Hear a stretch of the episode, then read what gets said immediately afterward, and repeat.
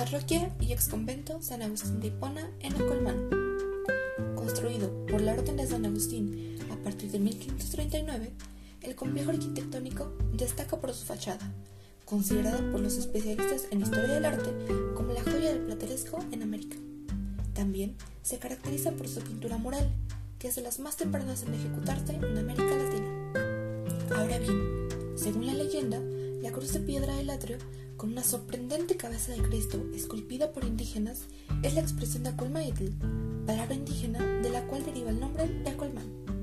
El mito, originario de Texcoco, relata que el sol tiró una flecha en suelo de Acolmán, y fue así como surgió el primer hombre de la tierra, a quien, por tener solo la cabeza, los hombros y los brazos, llamaron Acolmaitl, que significa hombre con cabeza.